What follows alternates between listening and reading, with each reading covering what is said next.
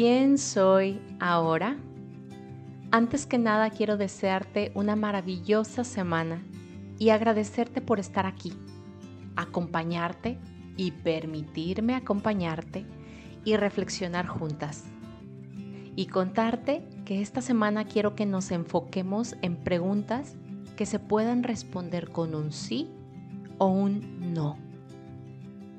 Es decir, regresar a lo básico sin tanto rascarle al pensamiento analítico, sino seguir ese instinto interno y permitirnos dejarnos guiar por nuestra energía vital. Así que comenzaremos con la pregunta a la que le hemos atribuido un millón de dudas existenciales.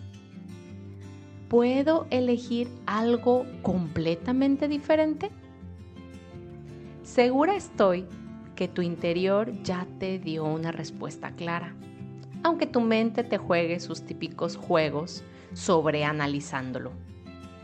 Y es que hemos reconocido a lo largo de los últimos años, o al menos a lo largo de los últimos meses compartiendo este podcast juntas, que tenemos el permiso de, uno, cambiar.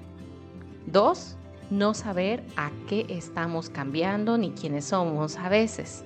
Y tres, volver a cambiar.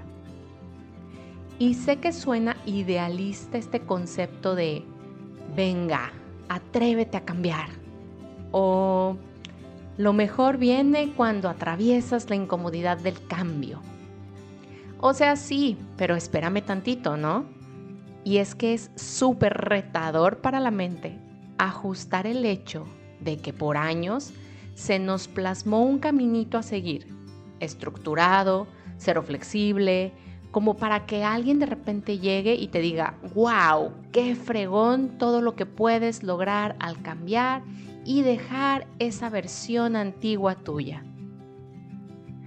Yo me he detectado resistente a la idea de elegir algo completamente diferente cuando de ocupación se trata. Es decir, estudié mis cinco años para convertirme en nutrióloga.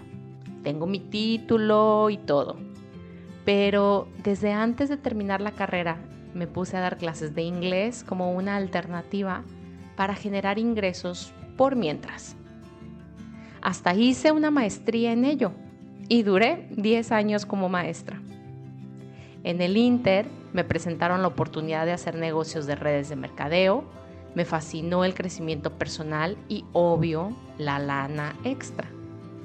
Me puse a estudiar health coaching y a ofrecer cursos online, tomé cursos de sanación personal, en fin. Cambio, cambio, cambio de ocupación.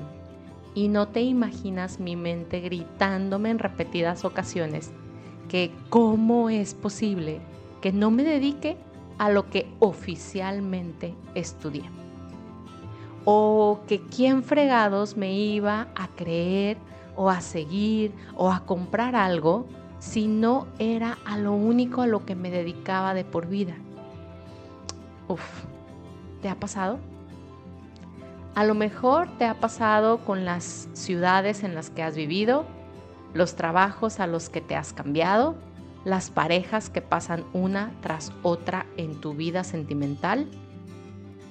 Considero no solo posible, sino necesaria la opción de escribir algo completamente diferente en el guion de tu vida, en donde tú eres la directora, la coordinadora de escena, la productora y claro, la protagonista de la historia.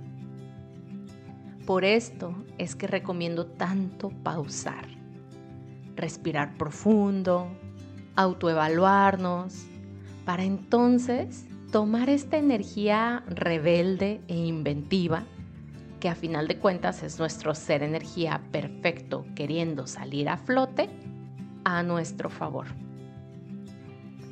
Atreverme a elegir algo completamente diferente me genera aún un conflicto interno que se pinta de azul, amarillo, negro, rojo, verde, morado, rosa, que si lo dejo libre me ahoga y me frena sin piedad.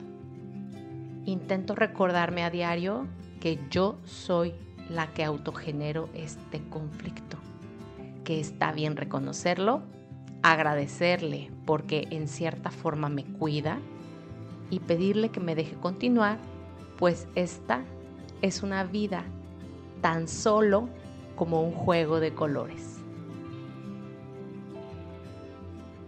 Recuerda compartir este y todos los episodios con los que has sentido afinidad y sintonía para entonces elevar la frecuencia vibratoria del colectivo cada vez un poco más.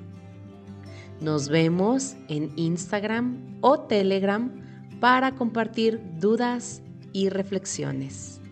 Gracias, gracias, gracias.